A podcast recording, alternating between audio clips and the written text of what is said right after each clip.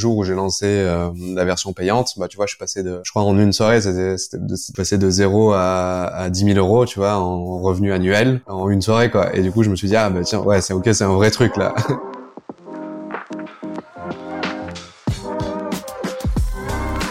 Bienvenue dans le Grand Bain, le podcast où on explore le monde des finances personnelles à travers le lien entre argent, investissement et épanouissement. Je m'appelle Charles Elias Farah Passionné de finances personnelles et d'investissement, je crée du contenu et partage sur ces sujets afin de vous permettre de prendre en main vos finances. Pour moi, l'argent doit être un outil mis au service de l'épanouissement de chacun. Sauf que le monde de l'investissement semble opaque et compliqué pour beaucoup de personnes. Alors, avec mes invités, on va décrypter cet univers et te donner toutes les clés pour te permettre de te lancer. Donc si tu souhaites prendre en main tes finances et commencer à investir intelligemment, tu es au bon endroit. Dans ce nouvel épisode du Grand Bain, je reçois Johan Lopez, le fondateur de la newsletter numéro 1 en France sur le thème des finances personnelles, Snowball. Dans cet épisode, on va parler side business, des origines de Snowball, on verra comment lancer une activité secondaire en parallèle de son emploi, on va aussi répondre à la question est-ce que gérer soi-même ses investissements est vraiment accessible à tous? Enfin, on va parler des différentes classes d'actifs et comment choisir celles qui correspondent à notre profil d'investisseur. C'est parti. Bienvenue dans le grand bain. Aujourd'hui, j'ai le plaisir d'accueillir monsieur Johan Lopez. Salut Johan. Salut. Euh, alors pour ceux, pour les quelques personnes qui ne te connaissent peut-être pas encore, est-ce que tu peux te présenter en 30 secondes? Ok, en 30 secondes. Alors, Johan, euh, diplômé euh, de la fac d'éco, grand passionné d'entrepreneuriat, j'ai atterri dans, dans les startups en 2013. Côté marketing, donc je me suis éloigné un peu de l'économie, mais c'est resté vraiment une passion en tâche de fond. Et après sept ans, euh, du coup, à bosser pour des startups, donc WeThings et Comet, du coup, euh, côté marketing, bah, en fait, j'ai lancé euh, un peu par hasard un petit projet perso en mars 2020, une newsletter sur les finances perso, parce que bah voilà, c'est un sujet qui me passionne et du coup, plus j'étais devenu le pote à qui on demande toujours des conseils sur la partie finance, etc. Et je me suis dit, bah, pourquoi pas en, parler avec euh, encore plus de, personnes et donc lancer euh, ma propre newsletter. Et donc, ça a grandi assez, euh, assez rapidement. J'étais bon timing, pile avant le premier confinement, donc avant que les, gens se rendent compte que, que en fait, c'est important de, de s'intéresser à ce sujet. Et, et donc, c'est devenu, bah, en fait, mon projet principal aujourd'hui. On en reparlera après, mais donc voilà. Donc aujourd'hui, je je vis grâce à Snowball et euh, Snowball en, deux phrases, mais en fait c'est un, média qui vise qui vise vraiment à démocratiser euh, l'univers des finances perso au sens large, donc c'est assez généraliste. Euh, donc voilà. C'est marrant parce qu'on a eu finalement. Euh, alors, toi, tu as, été connu un petit peu plus rapidement parce que je crois que tu étais déjà assez actif sur les réseaux, euh, même avant Snowball. Euh, tu parlais pas mal sur, sur LinkedIn. Donc, finalement, tu as peut-être explosé, j'ai envie de dire, assez, assez rapidement. Mais je, je, me retrouve dans ce que tu dis. moi aussi, j'étais le, le pote qu'on allait voir quand on avait des questions d'investissement, de gestion des finances. et pareil, à force de, de répondre à des questions et, et à conseiller mes potes, j'ai fini par me dire bon, bah, pourquoi ne pas en parler à plus de monde? Il y a probablement euh, plus de personnes que mon groupe d'amis qui a besoin de, réponses à ces questions. Euh, et même pour la petite backstory, moi j'avais j'avais commencé avant de faire des posts LinkedIn à faire des vidéos sur YouTube. Initialement, euh, initialement j'avais fait des vidéos sur YouTube. Euh, ça n'avait pas duré parce que c'était beaucoup trop chronophage par rapport au taf que je faisais à l'époque. Mais, euh, mais ouais, cette volonté de partager euh, bah, sa passion pour les finances personnelles, je te, je te rejoins complètement.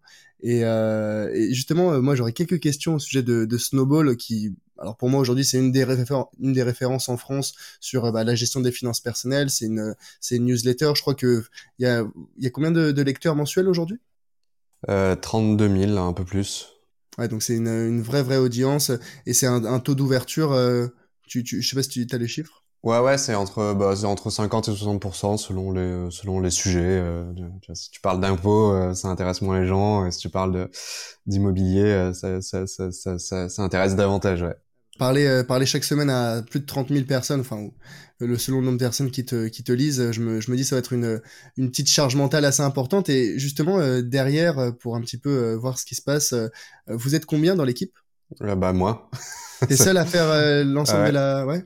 Ouais j'ai juste une amie qui qui relie les fautes d'orthographe et tout ça parce que je suis j'avais toujours zéro en dictée quand j'étais petit, donc c'est pas mon c'est pas mon fort, mais ouais, c'est la seule chose que qu'il y a aujourd'hui. Bon, alors après, moi j'avais fait un petit peu mes recherches avant cet épisode, je vais pas te mentir, et avant Snowball, euh, je crois que t'étais déjà un petit, t'aimais bien rédiger et t'aimais bien suivre les chiffres. Et quand je suis tombé sur euh, le YOLO Report, euh, je me suis dit mais c'est c'est dingue ce type. je me suis dit ce type est fou.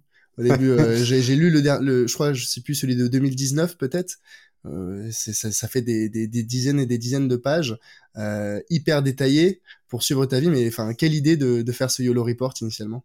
Ben, En fait, c'est c'est venu quand j'ai commencé à bosser chez WeThings. Donc WeThings, pour l'histoire, c'est un, une boîte française qui crée des, euh, objets euh, santé bien-être connectés. Donc balance connectée, tensiomètre, tracker d'activité, tout ça.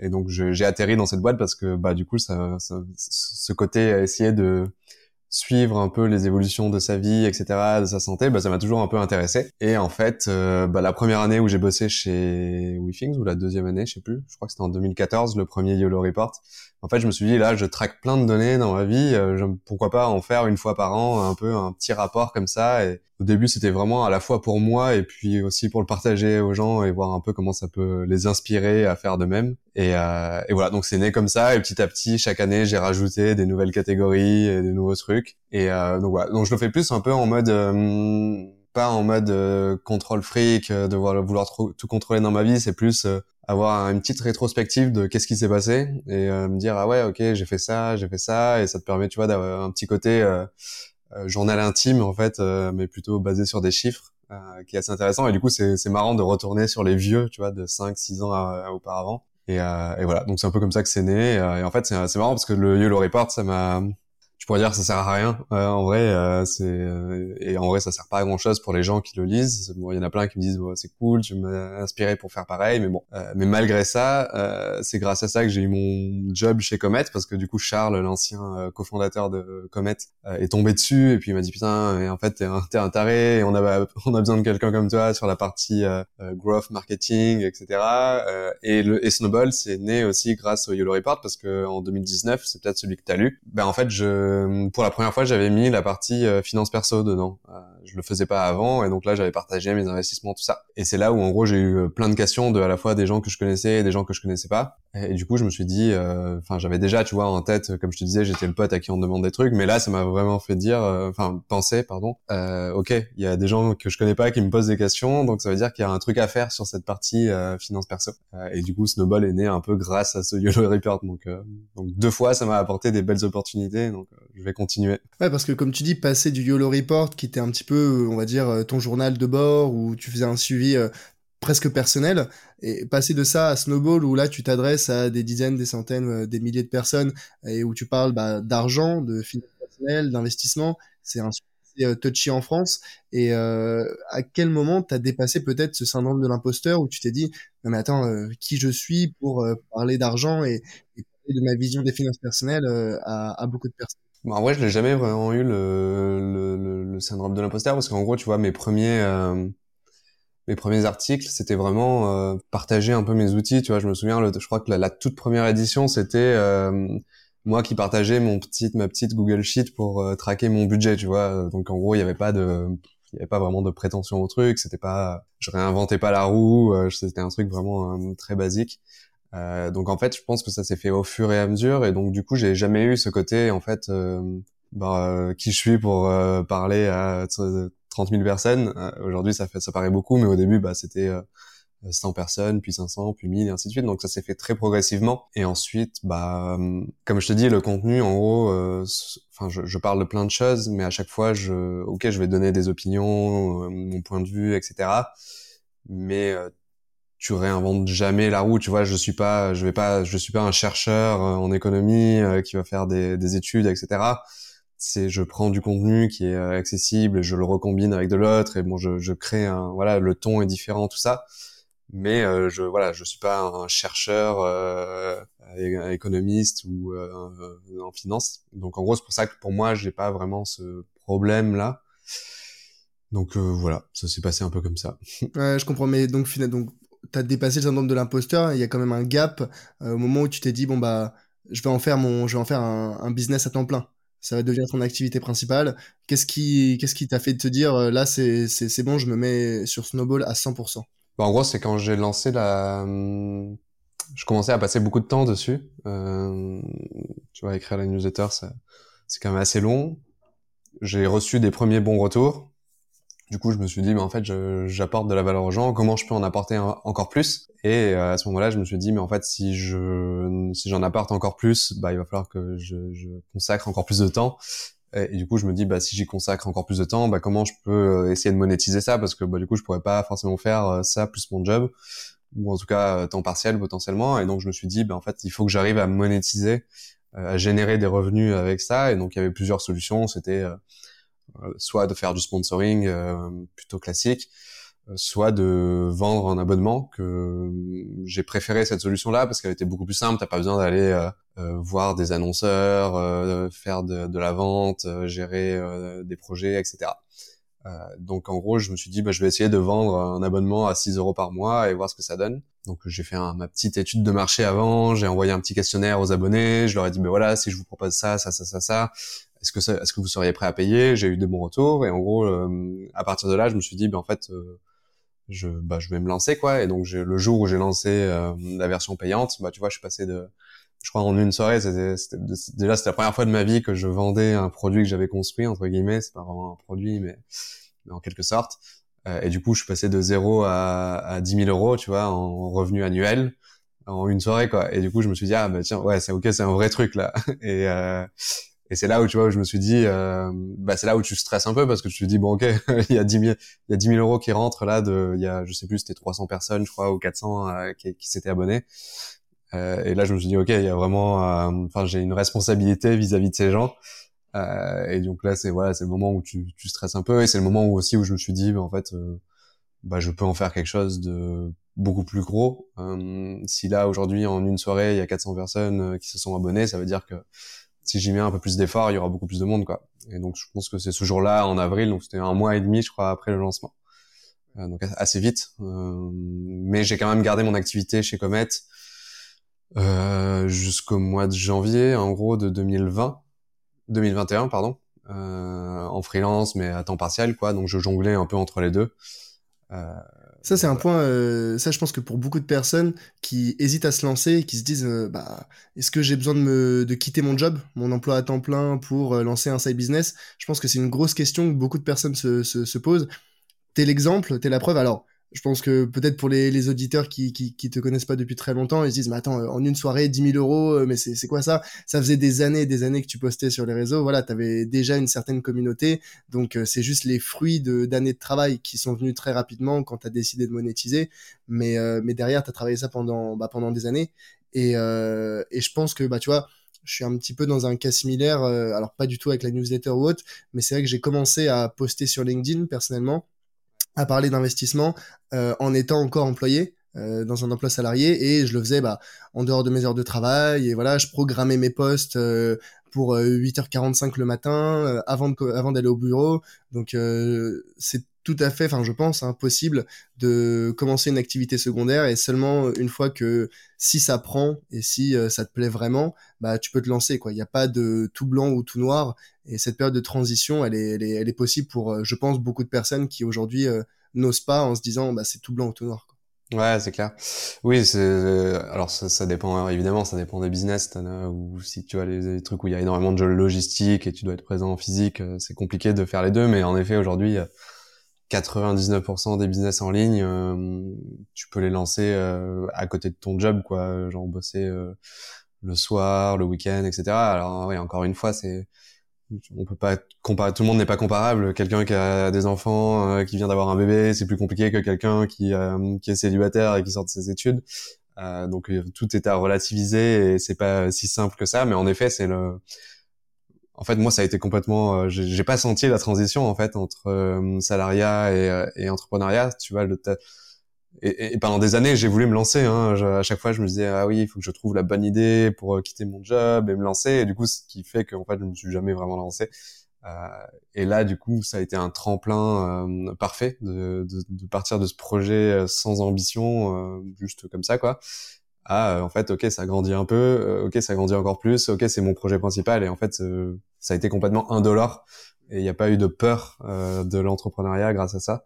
Donc en effet, je pense que pour plein de business, c'est un, super moyen et je pense que le moyen, euh, commencer par un média, euh, alors quand on dit média, c'est je parle pas des échos, du Parisien, etc. C'est juste euh, voilà, comme tu dis, une chaîne YouTube, TikTok, même créer une communauté sur LinkedIn, c'est une forme de média en fait, de parler à une audience quoi, tout court, de créer une communauté. Et en fait, je pense que encore une fois, 80 19% des business peuvent commencer par ça. Euh, même un truc euh, physique. Je sais pas, moi, si demain tu veux lancer, euh, euh j'en sais rien, moi, une des écouteurs euh, qui veulent concurrencer les AirPods, bah tu peux très bien lancer, j'en sais rien, moi, une newsletter sur la musique. je, je dis n'importe quoi, hein, mais pour dire qu'en fait, pour n'importe quel produit, tu peux vraiment commencer par l'aspect communauté. et après, derrière, c'est beaucoup plus simple à, à, comment dire, à distribuer ton produit parce que tu as déjà la communauté qui est existante, ils te font déjà confiance et donc voilà, c'est vraiment un, cercle vertueux et, euh, et euh, donc ouais. Je, te, je te suis à 100% et c'est vrai que je milite aussi pour mes, tous mes amis, mes proches qui veulent euh, se lancer en entrepreneuriat et qui se disent attends moi faut que je design le produit parfait, le service parfait, faut que j'ai mon site internet, faut que j'ai des partenaires, faut que j'ai des investisseurs. Ouais mais fondamentalement, euh, je pense que le plus simple et le plus rapide pour euh, pour commencer, bah, comme tu dis, c'est la création d'une communauté, c'est euh, parler de ce que tu souhaites faire, c'est le build in public, chose que tu as énormément fait avec Snowball. Parler de ce que tu fais, parler de tes doutes, de tes questionnements, de tes succès, de tes échecs ça va fédérer des gens autour de toi. C'est des gens qui sont intéressés par, bah, ça revient un peu au sujet du personal branding. Hein. Ils sont intéressés par ta personne, ils sont intéressés par ton activité. Et si derrière, bah, tu, tu fais quelque chose qui répond à un besoin, qui résout une douleur, euh, bah, les gens vont vouloir euh, t'accompagner, ils vont vouloir euh, bah, te, te, financer finalement. Hein. C'est des choses que tu fais aussi. D'ailleurs, ça, ça, je trouvais ça super. La possibilité, donner la possibilité aux lecteurs de Snowball d'investir dans Snowball et euh, de récupérer une partie. Ça, euh, tu vois, je connais pas d'autres médias en France qui le fait ou même d'autres entreprises qui le fait, on va dire, à, à, à ta façon. Euh, c'est c'est une super initiative et ça implique encore plus bah, tes lecteurs dans le succès de ta de ta newsletter finalement. Ouais, ouais, ouais c'est clair. Alors je pense que tu parles du, du, du cashback parce qu'il y, y, a eu deux trucs parce qu'en effet quand tu t'abonnes ce que je fais, c'est que je prends 20% des profits et que je les redistribue, euh, un peu comme des, des, dividendes, en gros, si tu, si on devait simplifier. Euh, et en effet, j'avais fait ce système dès le début parce que je me disais, euh, un, ça crée un, un, système un peu fun où en gros, tu, tu, tu vas pas devenir riche, mais euh, tu vas avoir quelques euros à la fin de l'année euh, grâce à Snowball. Et deux, ça crée un lien encore plus fort avec avec avec les lecteurs, quoi, avec la communauté. Et, euh, et, voilà, donc il y avait ça. Et ensuite, en effet, j'ai fait. Après, j'ai fait une levée de fonds avec. Euh, mais là, du coup, une vraie levée de fonds, c'est-à-dire que les investisseurs euh, ont des actions, euh, des parts de la société Snowball, quoi. Donc en gros, ouais, t'as deux trucs différents, mais à chaque fois, c'est toujours un peu cette volonté de de créer une communauté encore plus engagée, quoi. Mmh, mmh, mmh. Ouais, je, crois que j'ai vu, j'avais vu un, rappeur euh, américain, je sais plus, c'est peut-être Lil Nas X, qui euh, pour son prochain album avait permis justement aux, auditeurs, enfin aux gens qui voulaient, qui l'appréciaient, d'investir dans son prochain album et que les gens allaient recevoir euh, une sorte de cashback en fonction des résultats de l'album. Donc du coup, tu étais encore plus engagé, tu, tu milites un peu pour bah, le succès de l'album et tout le monde est gagnant dans l'histoire. Donc je trouve c'est un modèle, c'est un modèle hyper intéressant. Euh, mais euh, pour, euh, pour en revenir du coup peut-être au, au sujet des, des, des, finances personnelles, euh, je, je, trouve que tu vois ta, ta, newsletter elle est hyper complète, elle est elle est bien documentée, elle est bien écrite surtout. la difficulté d'un des, finances personnelles et de l'investissement, c'est que pour beaucoup de personnes c'est un sujet opaque, difficile à, à, aborder et euh, la vulgarisation, chose que tu fais très bien, c'est, euh, c'est je pense, bah, le, le cœur de la valeur ajoutée qu'on peut avoir. C'est facile de parler de choses compliquées avec des mots compliqués. C'est très difficile de parler de choses compliquées avec des mots simples. Euh, et, euh, et je pense que c'est une des difficultés qu'ont les Français, et, enfin la plupart de, de, de tout le monde aujourd'hui, tous les particuliers, c'est de trouver des ressources qui s'adaptent un peu à leur niveau euh, de compétences. Et quelles sont les ressources que toi, tu utilisais euh, bah, euh, pour te former, pour te renseigner euh, et pour finalement bah, condenser tout ce que tu sais dans, Snowball? Bah moi, j'ai pas mal utilisé les médias anglo-saxons quand j'étais plus jeune. Enfin, plus jeune. Je suis pas vieux, j'ai 35 ans, mais mais en gros, tu vois, quand je me suis vraiment, enfin, pendant mes années de fac, etc., je j'ai pas mal lu les blogs américains, genre Mr Money Moustache, le, qui fait partie du, c'est un des, je crois que c'est un des plus gros blogs en finance perso. Alors c'est le mouvement FIRE de Financial Independence, euh, Retire Early, les gens qui sont un peu extrêmes dans la gestion des, des finances, mais qui sont toujours intéressants, tu vois, gérer son budget, investir sur du long terme, etc. Donc c'est un peu ça qui m'a, qui m'a, c'est ouais, c'est donc c'est beaucoup de médias anglo-saxons, euh, euh bah, les livres, euh, enfin j'en ai pas lu énormément des livres sur les finances perso, enfin purement finances perso, mais mais bon avant ça, tu vois, je, je lisais pas mal le blog de Morgan Housel euh, qui, avait, qui a sorti il y a pas longtemps euh, The Psychology of Money, un livre qui est hyper intéressant, euh, passionnant. Donc ouais, c'est c'est ça qui est marrant du coup, c'est que hum, la plupart de mes ressources c'était anglo-saxonne et du coup ça montre encore, enfin ça montre que ben, en, fait en France on a des très, je pense qu'il y a des très bons blogs qui sont hyper hyper intéressants et tout ça, mais qui n'ont pas ce côté un peu un peu fun, décontracté que peuvent avoir des euh, du contenu euh, anglo-saxon. C'est souvent le cas d'ailleurs. Euh, français, c'est toujours un peu plus académique, très très scolaire presque. et donc et donc quand j'ai lancé Snowball, en gros, je me suis dit, mais en fait, ce serait cool de rendre un peu ce, enfin tout, ça un peu plus fun, quoi, et un peu plus simple à, à aborder. donc donc voilà, c'était moi je me suis beaucoup inspiré, en tout cas naturellement, parce que c'est ce que je lisais. C'est vrai que les, médias anglo-saxons, euh, je pense que ils ont une petite longueur d'avance sur euh, les médias français au sujet des, notamment des finances personnelles entre autres parce que bah, aux États-Unis, il y a encore plus ce besoin euh, de bien gérer son argent. Là-bas, il y a la dette étudiante. Euh, si jamais tu n'arrives pas à t'en sortir, ça te suit euh, bah, toute ta vie, toute ta carrière. il y a le sujet de la dette et des crédits, les cartes de crédit, une mauvaise utilisation. Vrai, je pense que ils avaient ce besoin plus important qu'en France, où on est un petit peu plus protégé, je pense. mais finalement, bah, ça a créé des ressources qui aujourd'hui transpirent et arrivent jusqu'à chez nous outre-Atlantique.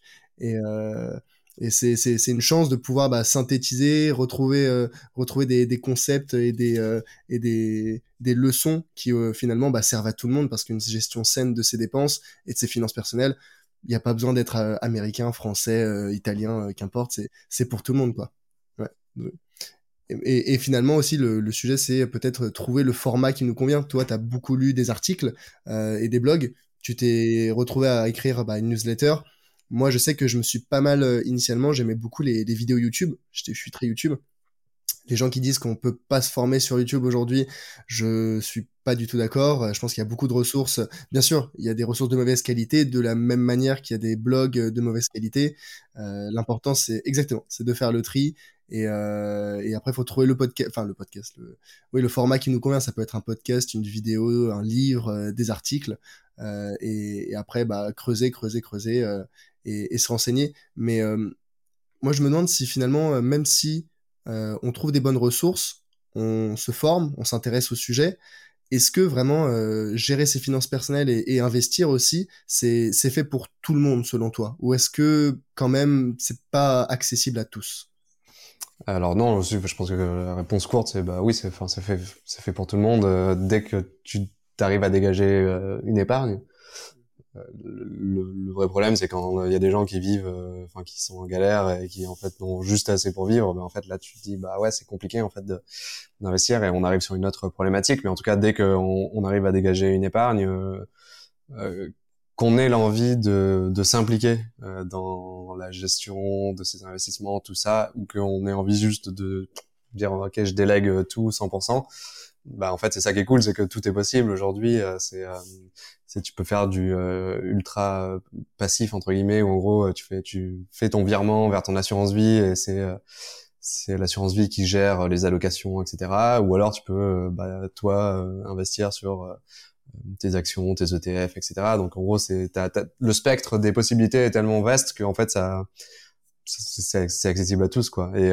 et c'est ça qui est cool c'est qu'en plus en ce moment le, le, la rencontre entre euh, les nouvelles technologies et l'investissement fait que, en plus de ça, des investissements qui n'étaient pas forcément accessibles à tous euh, il y a quelques années, bah, deviennent accessibles. Donc en gros, euh, je sais pas, je te prends l'exemple euh, classique que je donne tout le temps, c'est à part les extrêmement riches, euh, personne pouvait investir dans un, Picasso, un Monet, etc., un tableau.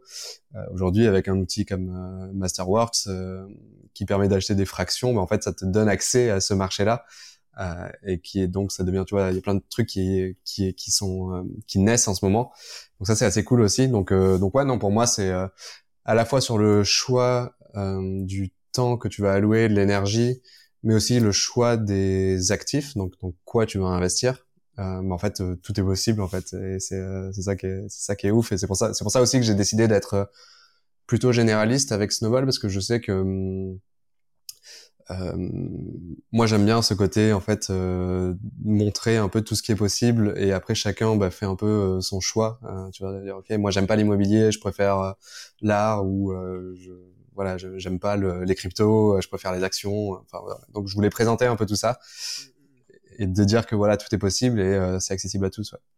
C'est vrai que ce qui a vachement démocratisé euh, ces, derniers temps l'accès à, la gestion de ses finances, c'est moi j'aurais en tête deux grands sujets, c'est un les ETF et euh, deux le Web 3 et plus précisément peut-être la tokenisation de beaucoup de secteurs, que ce soit euh, l'immobilier, que ce soit l'art. J'ai la sœur d'un très bon ami qui, qui, travaille là-dedans et qui vend des, bah, du coup, de, comme tu disais, des fractions de Picasso. Et en fait, maintenant, tout est, tout est possible. On peut acheter des. J'avais vu aussi des, des youtubeurs qui parlaient de. Euh, finalement, de vendre des fractions de leurs vidéos euh, en amont de la publication. Donc, les gens finançaient euh, bah, une vidéo pour qu'elle soit voilà, de, grand, de grande ampleur. Et derrière, ils percevaient une fraction des revenus publicitaires qui allaient être générés. Donc en fait, les, les, possibilités, elles sont infinies, je pense, aujourd'hui, et on peut investir dans, dans, dans ce qui nous intéresse et euh, ce qui peut avoir un, rendement intéressant. Donc euh, c'est une démocratisation à très très grande échelle.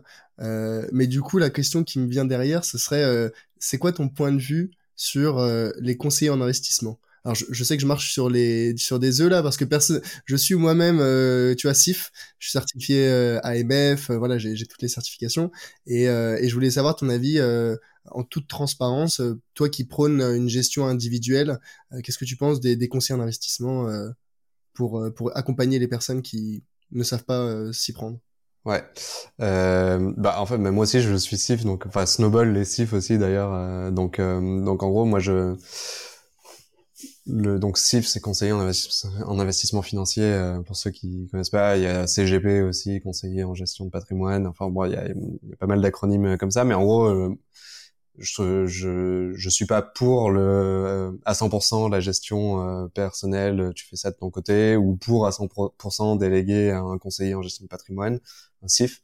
Euh, je pense que c'est vraiment une, là c'est plus une question de goût, de besoin et et de à quel moment tu te situes dans ta vie. un, un quelqu'un qui a 18 ans il a pas forcément besoin d'aller voir un CIF, euh, il commence à investir, euh, il va ouvrir une assurance vie, euh, peut-être acheter des ETF dans un PEA. Bon, c'est relativement peu complexe. par contre, une personne qui, je sais pas moi, commence à bien gagner sa vie, commence à avoir une situation un peu plus complexe d'un point de vue fiscal, tu vois, peut-être avoir des montages à faire, ou alors qui a reçu un héritage, beaucoup d'argent à investir d'un coup je pense que là, ça vaut la peine de d'aller voir un professionnel et d'être conseillé parce que du coup, tu peux vite être perdu, même si tout le t'as beau avoir tout le tout le contenu disponible sur Internet, euh, bah tu sais pas quoi faire en fait. C'est euh, t'as beaucoup trop d'infos, euh, beaucoup trop de choix possibles et la peur de prendre la mauvaise décision. Euh, donc je pense que ouais, c'est euh, pour moi c'est c'est hyper important euh, ce métier-là de, de conseiller. après je comme tout métier, euh, il y a des gens qui sont bien, des gens qui sont moins bien.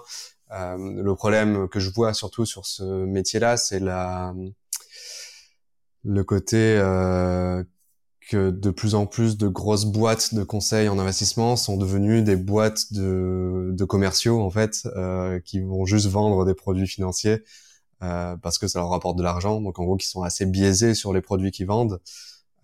Et donc un peu comme les banquiers aujourd'hui sont devenus des commerciaux, ils sont là pour te vendre une assurance vie, euh, une assurance euh, téléphone portable, etc. pour euh, se gagner de l'argent. Bah, dans des grosses boîtes de conseil, c'est un peu ça. après, tu as des t'as des centaines, des milliers, peut-être pas des centaines de milliers, mais des dizaines de milliers de conseillers indépendants qui sont passionnés par le métier et qui adorent ça. et qui du coup, bah, en fait, ont, une vraie valeur ajoutée pour plein de personnes qui ont besoin de bah, d'être un peu accompagnées. donc ouais, donc pour moi, j'ai pas de je, je, trouve pas que c'est un métier euh, nul ou que c'est un métier euh, qui doit disparaître. C'est euh, c'est un métier nécessaire pour certaines personnes.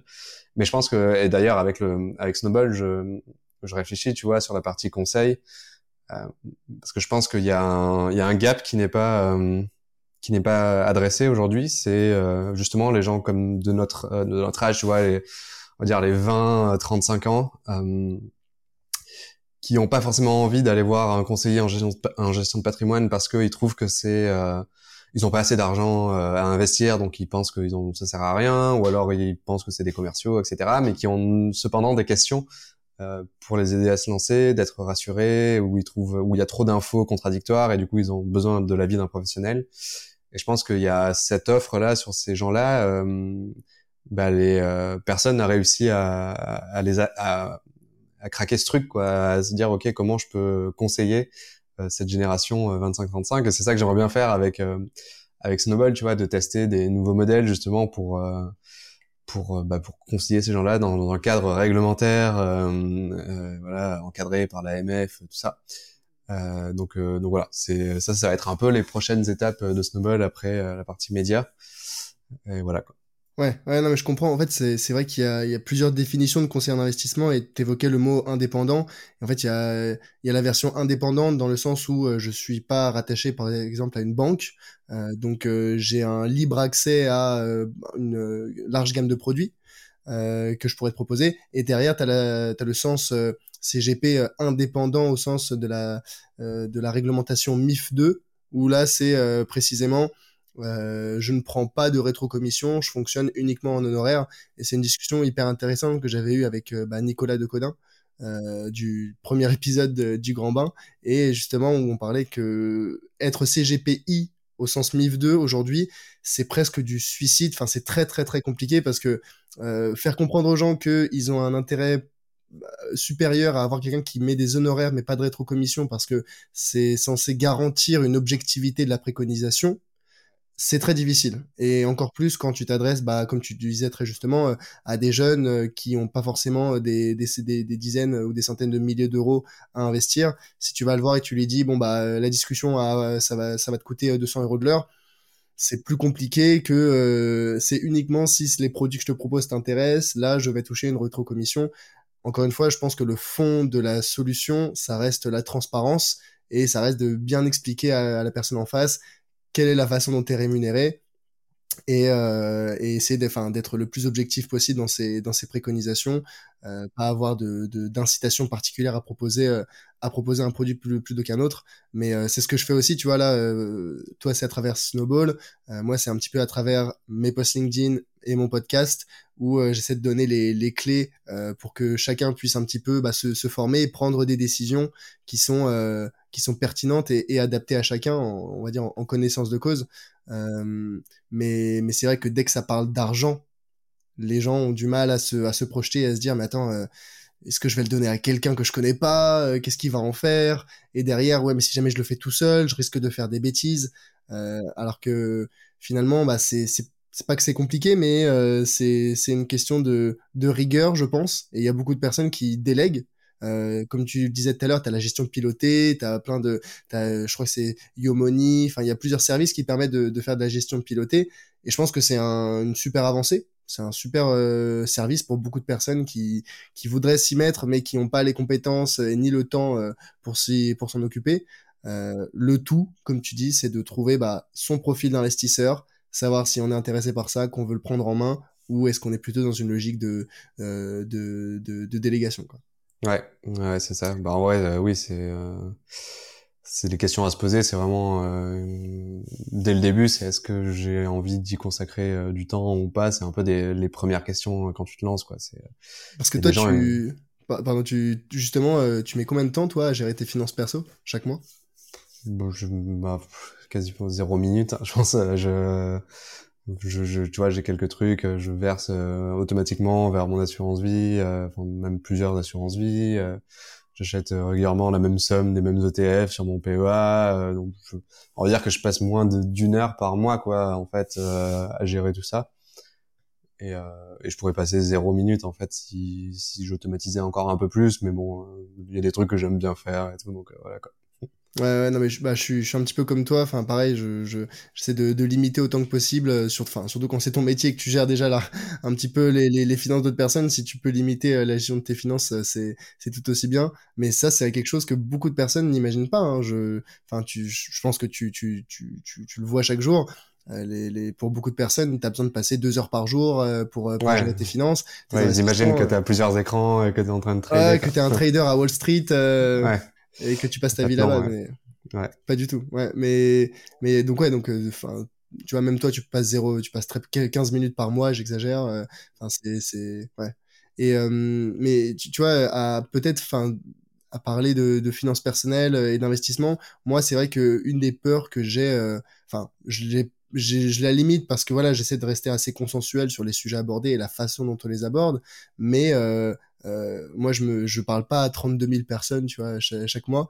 Et un truc que j'aurais peur, euh, dont j'aurais peur, ce serait peut-être euh, que des gens se retournent contre moi. Est-ce que tu as, déjà eu ce cas de figure des personnes qui, entre guillemets, viennent, viennent se plaindre en disant ouais, Johan, t'as parlé de tel type d'investissement, même si je sais que t'es très précautionneux et que tu rappelles que tu fais pas de conseils d'investissement dans ta newsletter. Est-ce que tu as déjà eu ce cas de figure de, de personnes qui se retournent contre toi? Non, non, en vrai, j'avais vraiment jamais c'est pas pas une seule fois, ouais. Donc euh, et, j'ai pourtant, euh, je, tu vois, quand il y avait, euh, j'avais déjà parlé de de, de, de, de Terra à un moment, euh, alors en mettant un énorme warning. Parce que je pense que c'est ça à chaque fois. Si tu, en fait, quand t'es à chaque fois que t'es très clair et tu préemptes un peu les problèmes potentiels que tu peux avoir, mais en fait, les gens, c'est comme tu disais tout à l'heure, hein, quand t'es transparent euh, et que tu fais en sorte que les gens comprennent bien que c'est un risque et que voilà, il y, a très peu de chances qu'ils se retournent contre toi. C'est, euh, je suis pas. Souvent, les gens ils se retournent, tu vois, contre certains influenceurs qui vont euh, matraquer un projet, dire ah ouais ça c'est vraiment le projet de l'année, euh, il faut y aller all-in, on va. Là oui, c'est, je pense que c'est c'est compliqué de pas se retourner contre une personne comme ça. Mais quand tu es euh, très généraliste, que tu parles, que tu prônes régulièrement, tout le temps, euh, d'être, euh, de, voilà, de, de, de, diminuer le risque, de diversifier et tout, il y a très peu de chances en fait que les gens se retournent contre toi.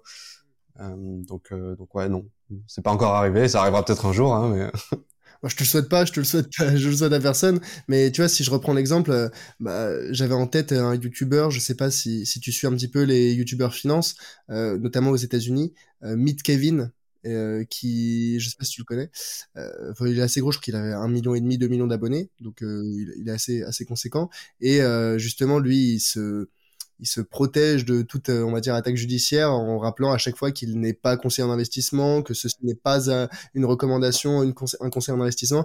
Et pourtant, derrière, le sujet de la vidéo, c'est une analyse de l'action Tesla où il prévoit, euh, il, annonce euh, une hausse de plus 100% sur les 12 prochains mois. Je veux dire, tu vois, peut-être mettre des warnings, je me rends pas compte à quel point, alors légalement, ça te protège, mais moralement, euh, quelle est la, le, tu vois, quand surtout tu es suivi par des grosses communautés. Alors, tu vois, là, on, Snowball, c'est 30 000 personnes, c'est déjà énorme euh, pour, pour la France. Mais si on prend l'exemple de youtubeurs qui ont plusieurs millions, qu'est-ce que ça vaut vraiment de, de se protéger en disant c'est pas un conseil d'investissement, mais euh, moi je considère que ça va monter de plus 100% sur les 12 prochains mois, tu vois. Ouais, bah là oui, c'est un peu l'hypocrisie du, euh, du disclaimer juridique, hein, un peu comme quand on a les, les petites lignes dans les contrats, tout ça, c'est c'est un, un, peu le problème, mais euh, moi je parlais plutôt du côté euh, annoncer les risques dans, tu vois, là on parlait de, du mec euh, euh qui, qui, qui, faisait son analyse euh, et qui prévoit X euros. Je pense, tu vois, moi c'est, j'ai beau parler de parfois d'entreprises que je trouve intéressantes parce que le modèle économique est, est intéressant, le marché est en pleine expansion, des trucs comme ça mais je vais jamais dire euh, bah je pense que cette boîte euh, elle va faire euh, fois 10 sur les 10 prochaines années en fait. Enfin, personne est, est capable de le savoir. Et en fait je pense que dans la façon dont tu vas présenter une entreprise une crypto enfin peu importe un produit tu peux le faire d'une façon transparente en étant enthousiaste par rapport au truc mais tout en étant très dire ok bah ne mettez pas tout votre argent dedans. Parce que c'est vrai que si moi j'entends sur YouTube et que je suis un peu naïf quelqu'un qui me dit euh, je pense que ça ça va faire plus 100% bah je pense qu'il y a des dizaines des centaines de personnes qui peuvent tomber dans le piège et dire ok bon si lui il a dit euh, il a 2 millions de followers euh, il a l'air de s'y connaître bah vas-y j'y vais quoi. Et d'ailleurs c'est arrivé à plein plein plein plein de gens surtout pendant le confinement tout ça mais mais ouais pour moi c'est un vrai problème ça c'est ce genre de de contenu Ouais, un des parce que tu vois un des autres enfin un des un des soucis aussi avec euh, j'ai envie de parler d'influence finance que ce soit sur YouTube, que ce soit sur newsletter, que ce soit des blogs, qu'importe, euh, enfin ou même sur Instagram, tout ce qui est euh, du contenu récurrent, donc une newsletter chaque semaine ou des vidéos YouTube chaque chaque jour, chaque semaine. et j'y ai pensé quand j'ai découvert notamment les snow peaks de Snowball. je me suis dit bah c'est un c'est une super idée d'analyser des actions. le principe est bien, mais derrière, la réflexion que j'ai eue, c'était de me dire, dans une logique où on définit une stratégie d'investissement et où on s'y tient, on est censé avoir une allocation d'actifs, euh, on va dire, définie en amont et à laquelle, bah, comme tu me dis, toi, tu passes zéro minute par mois parce que t'es pas en train de rajouter chaque mois des nouvelles actions. Et le problème avec les, avec les enfin, mais avec toutes les, tous les youtubeurs qui chaque mois analysent, euh, je sais pas, des nouvelles actions, c'est que du coup, tu rajoutes des nouveaux éléments, des nouveaux actifs dans ton portefeuille et, euh, et ça, ça, ça dilue et ça dissout complètement l'intérêt, notamment du DCA DCA, un dollar cost averaging, donc le fait d'investir euh, un petit peu chaque mois euh, sur, euh, sur les mêmes actions, ça, ça, rend caduque cette stratégie, tu vois.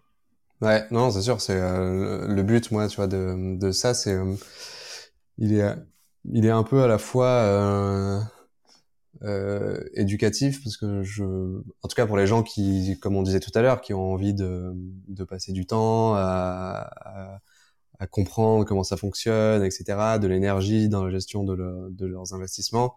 Le fait de comprendre un peu les différents modèles économiques, comment tu peux potentiellement euh, juger qu'une entreprise est bien ou quoi, ça, ça pour moi, ça participe à, la, à cette culture un peu euh, de, de, de financière qui est, qui est, intéressante. Ça veut pas dire que, bah, en fait, à chaque fois que je parle d'une action, bah, il faut l'acheter, euh, etc. C'est, c'est, c'est pas le, c'est pas le but. Donc il y, a plus un côté ouais euh, éducatif et il y a plein de gens qui me disent ça d'ailleurs, euh, qui me disent euh, bah en fait je lis les euh, les Snowpeak pas pour forcément pour investir directement, mais pour mieux comprendre des, tendances ou comment fonctionne le business par curiosité quoi. et donc donc en effet ouais là je te je te rejoins et après il y a des gens qui tu vois se lancent qui se disent ils investissent dans, ils ont déjà des ETF etc et ils veulent commencer à faire un peu du stock picking pour s'amuser euh, donc ils ont déjà, ils sont déjà diversifiés ailleurs, mais ils veulent commencer à choisir un peu des actions et pour eux ça les, ça les aide, ça les aiguille un peu sur certains trucs. Donc stock picking, ouais, juste pour rappeler, c'est le fait de sélectionner des actions individuelles, euh, à contrario des, des ET, de l'investissement en ETF où là t'achètes, tu fais un investissement, t'achètes euh, instantanément des, des, dizaines ou des centaines d'actions euh, avec une seule transaction. Hmm. Ouais, c'est ça, ouais. Après le, donc ouais, moi c'était ça un peu le, les Snowpeak et euh, et après c'est vrai que t'as d'autres newsletters. Euh, bah d'ailleurs, euh, euh, c'est mon financier qui fait ça. c'est mon financier, enfin meilleur taux, tout ça. Ils ont ils ont une newsletter où en gros c'est plus du du trading. Donc tu vois, ils vont te dire acheter telle action aujourd'hui, ensuite ils vont te dire revendez-la. ce côté un peu actif, gestion de portefeuille très active donc moi c'est pas quelque chose que je fais donc mais je sais qu'il y, y a, plein de gens qui m'ont demandé hein, justement de pourquoi je faisais pas ça. Alors bah, je le fais pas bah, comme tu disais parce que moi je suis plus quelqu'un sur euh, très long terme et euh, et investir et faire son des investissements DCA euh, investir la même somme tous les mois sur une très longue période. Mais je sais qu'il y a un marché pour ça. Donc je, tu vois moi quand je dis que Snowball va grandir peut-être que demain il y aura une newsletter dédiée je sais pas, je dis n'importe quoi, à l'analyse technique euh, des actions, quelque chose que je fais pas du tout moi, mais je sais qu'il y a des gens qui sont passionnés par ça et qui adorent ça, et, euh, donc potentiellement c'est un truc que je pourrais lancer, mais, euh, mais en tout cas, vu que je le fais pas perso et que je suis tout seul aujourd'hui, bah je, je me suis pas lancé là-dedans quoi. Ouais, finalement, c'est, tu vois ce que tu dis là, c'est ça, c'est une, approche assez bah, passive des investissements, euh, long-termiste, bon père de famille, j'ai envie de dire. Et je pense que c'est pas en contradiction. Je pense que c'est complémentaire avec bah, certaines ressources. J'ai, eu, j'ai eu Willy Lebon sur le sur le podcast, et lui, il a sa, sa, newsletter, elle est vraiment trading crypto, crypto. Donc où là, on apprend vraiment à, à faire de, de du, trading bah, presque à, à haute fréquence. Euh, et c'est vrai que ça convient plus à certaines personnes, mais pas pas à d'autres. Et l'important, encore une fois, faut juste se renseigner suffisamment pour avoir l'ensemble des des possibilités qui existent en investissement et trouver bah, celle qui nous convient le mieux. Certains c'est l'investissement passif, d'autres c'est le trading, certains c'est les actions, d'autres les cryptos, d'autres l'immobilier. Euh, l'univers est infini et en fait, faut juste trouver ce qui nous, ce qui nous convient euh, pour, euh, pour se lancer, quoi. Ouais, c'est ça, ouais. C'est, bah, comme plein de trucs, hein, comme le sport, etc. T'as pas tous les sports qui conviennent, mais in fine, ça te permet d'être en meilleure santé. donc c'est un peu la même chose. Hein, c'est t'as, as, l'équivalent de ta santé financière et après tu peux faire plein d'activités à l'intérieur voilà quoi. Bah, dans ce cas-là, justement, euh, Johan, pour les personnes qui se sont dit bon, j'ai trouvé le truc qui me plaît. Là, je sais pas, Johan, il m'a parlé de euh, l'investissement en Lego, euh, je sais pas, euh, de l'investissement dans les voitures de location. on, j'ai trouvé le truc qui me plaît. Derrière, par où commencer? Comment est-ce que qu'est-ce que tu recommanderais à des, à des personnes qui, qui voudraient se lancer dans l'investissement et qui ont trouvé un sujet qui les intéresse? Mmh, Bah déjà, je pense que la base, c'est, enfin, c'est comme toujours, hein, c'est tu sautes pas d'un avion sans parachute, donc c'est de te dire, ok, euh, comme toujours quand on dit, quand tu investis de l'argent, il faut être, même si c'est, y a très peu de chances que tu perdes tout. Enfin, ça dépend des investissements. Euh, en crypto, c'est plus facile de tout perdre que euh, dans des ETF, par exemple. Mais, mais du coup, de se dire, ok, de combien j'ai besoin pour avoir ce matelas de sécurité, quoi, le fameux, la fameuse épargne de sécurité que tu vas mettre sur ton livret A ou sur un compte courant. Enfin, tu as plusieurs façons de le stocker, euh, même si c'est mieux sur un livret A ou d'autres types de livrets. Mais euh, donc ça, pour moi, c'est vraiment la, la, base, quoi. C'est de se dire, ok, euh, aujourd'hui, je dépense 2000 euros par mois pour pour vivre, on va dire. je pense que j'ai, si demain je perds mon boulot, etc., j'ai besoin de trois mois pour retrouver quelque chose. Donc, en gros, je vais essayer d'avoir trois mois de, de dépenses mensuelles, donc 6000 euros, tu vois, en gros et, chaque, et chacun a, et chacun a des montants différents hein, parce que un, développeur euh, euh, il va retrouver un, boulot en, en, trois semaines euh, alors que quelqu'un qui bosse je sais pas moi dans la com où c'est beaucoup plus bouché va mettre peut-être six mois à retrouver un travail tu vois c'est donc il y a toujours ce côté ok c'est quoi le scénario catastrophe et de combien j'ai besoin pour pour tenir pendant voilà combien de mois. Donc ça c'est la base tu à la fois la situation professionnelle, donc euh, quel type de métier euh, je vais chercher derrière si j'ai un souci euh, de d'argent, enfin je perds mon métier ou autre, et tu as la situation personnelle, un étudiant, tu vois, célibataire qui habite seul, il va pas avoir les mêmes contraintes que peut-être une maman avec deux enfants qui élève qui élève ses enfants seul, où là la sécurité, je pense que tu vois moins tu es dans une situation de contrainte, donc jeune, pas de pas ou autre plus tu peux te rapprocher des trois mois euh, de, de, de, de, mois de, enfin, trois mois de dépenses euh, en matelas de sécurité, plus tu es dans une situation où euh, le risque est, est, potentiellement élevé, plus tu dois te rapprocher des, des six mois, voire même dépasser pour certains cas particuliers. Mais je pense que la, la, la bonne fourchette à avoir en tête, c'est trois à six mois. Ouais, exactement, ouais, c'est ça en général, c'est ouais, un, un peu la, la base. Après, il y en a, ils prennent 12 mois. Après, il y a le côté aussi psychologique. Euh, qu'on on oublie souvent. Tu vois, il y a des gens qui ont besoin d'être encore plus rassurés que d'autres, et du coup, ils vont avoir beaucoup plus que ce, ce dont ils ont besoin. Mais en fait, c'est pas grave. Le but, c'est pas de stresser. Euh, le but, c'est de se sentir bien. Donc, euh, si une personne, elle a besoin en fait que de six mois techniquement, mais qu'en fait 12 mois, ça lui permet d'avoir un, un, esprit tranquille et sain, bah ok, 12 mois, c'est pas grave, quoi. C'est, ouais. Donc ça, c'était un peu le, la petite note en plus, ce côté psychologique qu'il faut souvent prendre en compte aussi. Euh, bah du coup oui, une fois qu'on a ça, bah, après c'est de se dire, euh, c'est ce qu'on disait tout à l'heure, c'est euh, euh ok, tu sais que tu as envie d'investir en bourse ou dans les cryptos. Déjà en général, c'est bien de d'avoir plusieurs plusieurs différents actifs dans lesquels investir. après, quand tu as très peu d'argent, imagine moi quand j'avais 18 ans par exemple, bon j'avais peut-être l'équivalent de je sais 50 euros à investir par mois c'est pas évident de diversifier avec 50 euros par mois. Donc en gros, quand tu commences et que t'as pas énormément d'argent à investir, euh, c'est pour ça que moi je, je, recommande à tout le monde, bah, soit tu ouvres une assurance vie, euh, euh, soit un PEA et du coup tu sur un outil comme je sais pas YoMoney ou mon petit placement, Goodvest, enfin t'en as plein aujourd'hui. pour moi c'est vraiment le plus simple à faire aujourd'hui et, et ça te permet d'être diversifié parce que du coup, quand tu ouvres une assurance vie sur des outils comme ça, bah, ils vont investir euh, euh, en bourse, euh, dans des obligations, parfois dans des matières premières, dans de l'immobilier, enfin dans, plein de trucs différents, sans que toi tu t'en rendes compte en fait. donc, donc ouais, donc là je me suis perdu et du coup je disais ouais, donc d'essayer de, voir, de diversifier, de dire ok dans quoi j'ai envie d'investir. Et ensuite, bah le c'est ce côté euh, temps et énergie quoi. Euh, Est-ce que j'ai envie d'y consacrer du temps ou pas? Euh, Et selon euh, ce que tu as choisi, bah, en fait tu tu vas t'orienter vers des produits plus ou moins différents. Donc sachant que dans en bourse par exemple, enfin c'était prouvé que investir dans des index, donc un index c'est pour ceux qui connaissent pas, c'est euh, on a par exemple le CAC 40, c'est un, un, index, donc c'est les 40 plus grosses entreprises. Donc en gros, plutôt que de euh, ça suit l'évolution des 40 plus grosses entreprises plutôt que suivre l'évolution de Total par exemple. Donc en gros, euh, c'est prouvé que d'investir dans des index, c'est quand même euh, beaucoup plus efficace que de faire soi-même son petit portefeuille. Euh, c'est pour ça qu'en général, on dit euh, euh, voilà, investissez dans un ETF euh, S&P 500, donc c'est l'équivalent américain du CAC 40, donc c'est les 500 plus grosses entreprises américaines, euh, plutôt que de dire, ben, en fait, je vais choisir euh, les 10 actions, etc. donc, je, donc c'est à prendre en compte aussi je crois que c'était euh, Warren, je sais plus si c'est Warren Buffett ou Charlie Munger qui, qui avait dit euh, euh, que n'achetez pas euh, parce que finalement euh, faire du stock picking c'est essayer de trouver euh, bah, une aiguille dans une botte de foin, trouver l'action parmi toutes les actions qui existent, celle qui va le plus performer. Il disait n'achetez pas l'aiguille, achetez la botte de foin. Ouais, exactement, ouais, c'est exactement la même chose, c'est ça.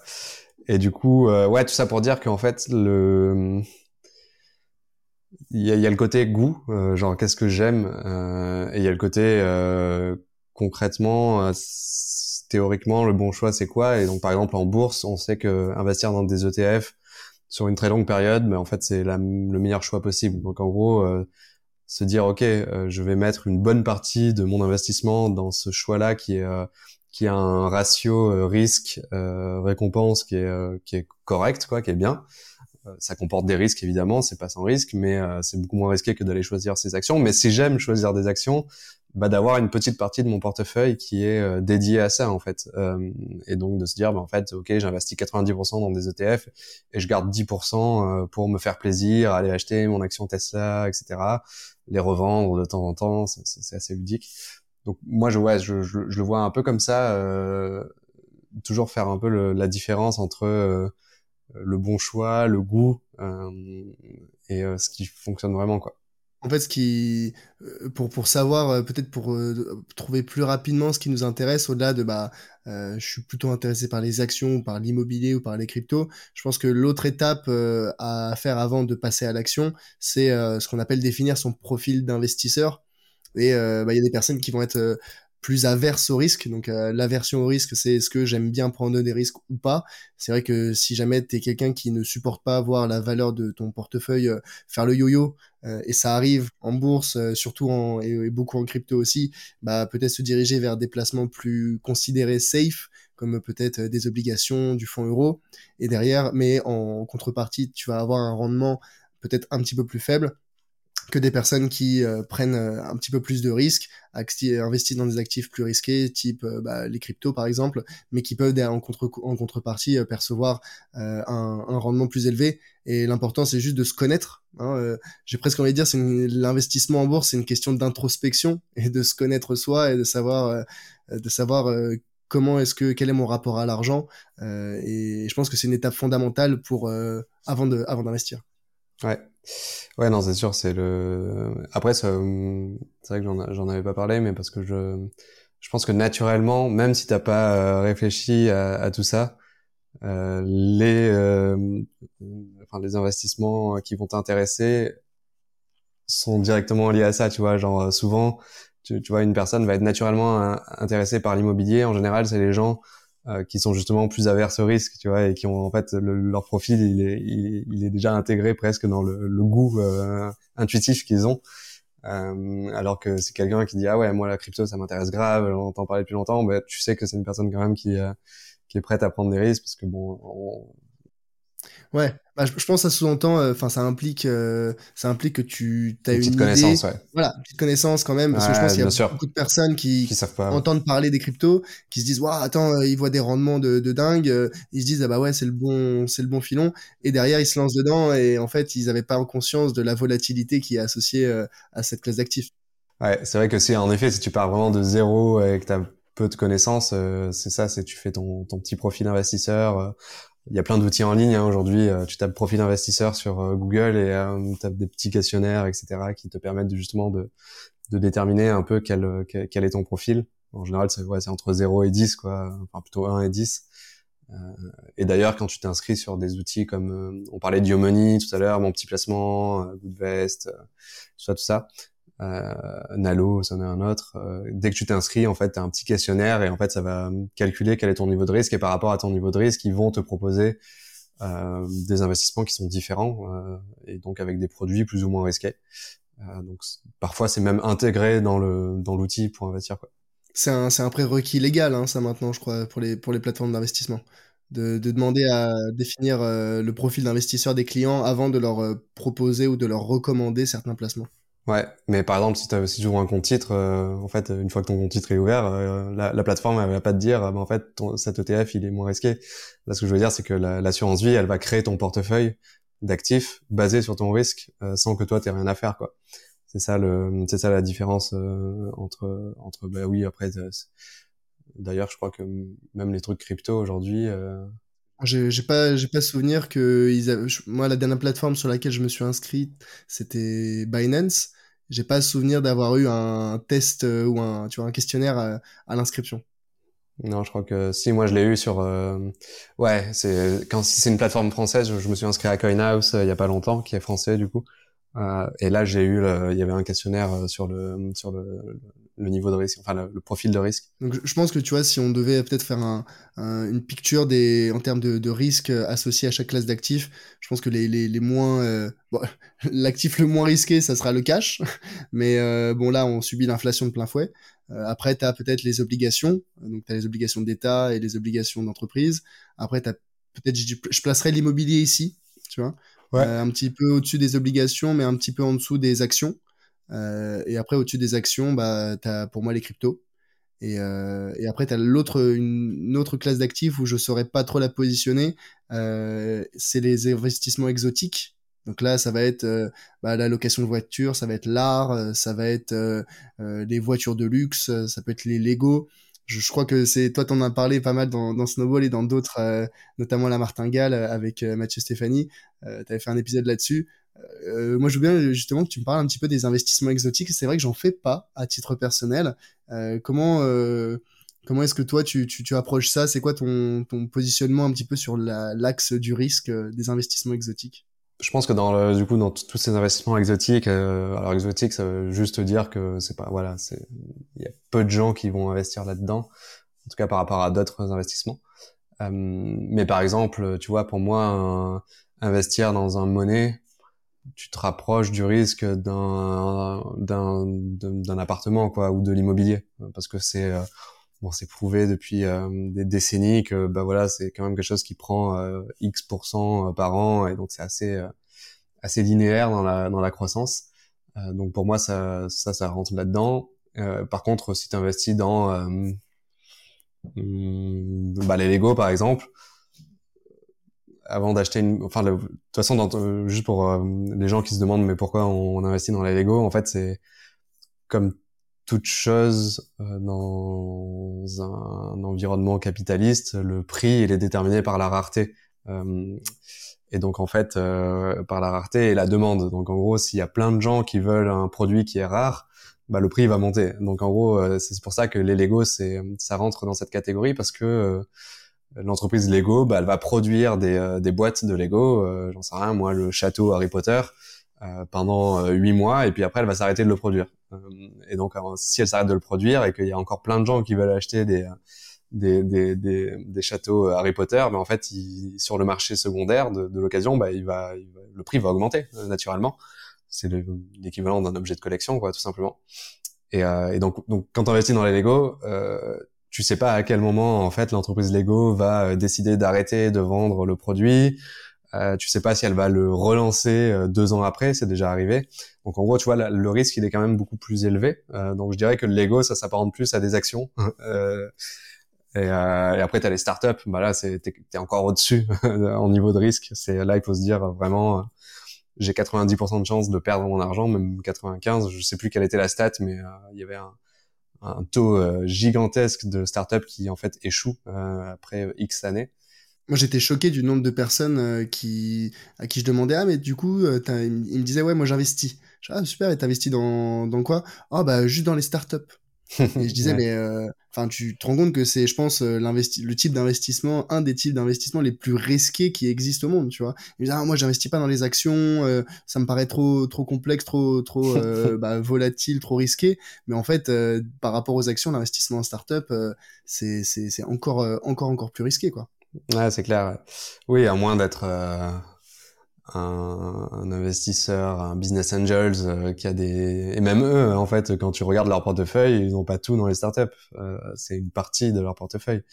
Donc euh, même les grands spécialistes du sujet ben, ils sont aussi diversifiés quoi. Donc euh, si nous en tant que particulier on investit que dans les startups bah ouais c'est, ça, ça, craint un peu quoi. Là là où moi je, j'étais un peu je suis un peu réfractaire sur le fait d'investir sur les dans des investissements exotiques type, euh, je sais pas, des, des montres, euh, des, des Lego, qu'importe. C'est peut-être deux éléments. Ce serait un, euh, le temps passé à peut-être gérer ça, vu que c'est bah, des classes d'actifs que je connais pas, je me dirais, mais attends, avant d'investir, faut que je me renseigne à fond pour sélectionner, bah, je sais pas, peut-être la boîte de Lego qui va prendre de la valeur, alors qu'il y en a plein qui vont pas en prendre, peut-être la, montre qui va prendre en valeur, le, tableau. Enfin, il y a, y a, une connaissance du secteur qui pour moi est nécessaire. Et qui, tu, entre guillemets, tu dois repartir à zéro, quoi. Tu vois, à chaque fois, pour chaque classe, enfin pour chaque type d'investissement. Et donc ça, c'est voilà le, temps passé euh, et peut-être aussi euh, bah, assez, de manière assez pragmatique.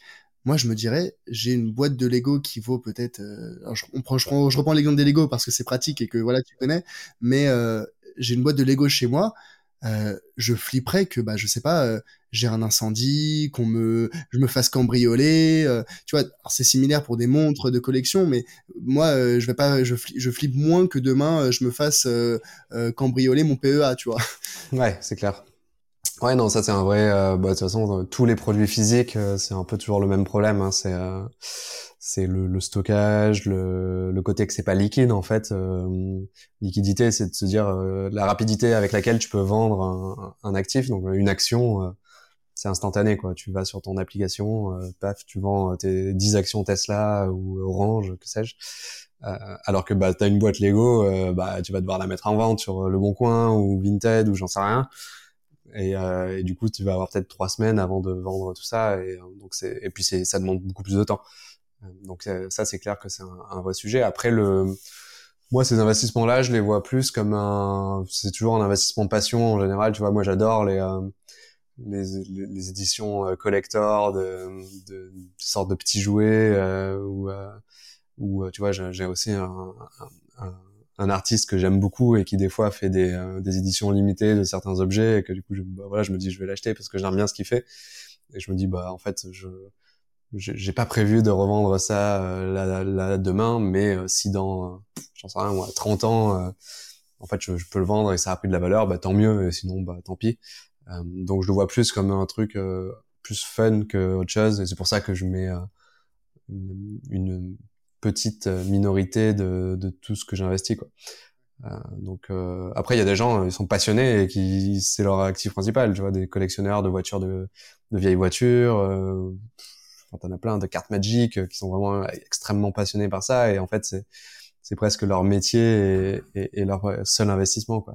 Ouais, comme les cartes Pokémon, euh, comme les cartes Pokémon, il y a eu une méga hype, euh, je sais plus, c'était vers 2020, ça s'est un petit peu calmé, mais pareil, c'est, enfin, il y a des gens qui le voyaient d'un point de vue héroïste et vraiment rendement, je vais pouvoir les revendre, ça a fait plus de 200%, et d'autres personnes qui investissaient dedans parce que bah c'est c'est de la nostalgie, c'était un kiff énorme quand ils étaient jeunes.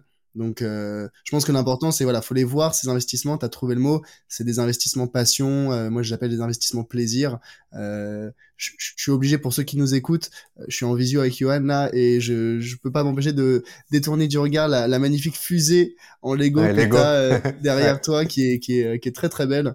Donc donc ouais, je tu étais un vrai passionné là-dessus, on, n'en doute pas.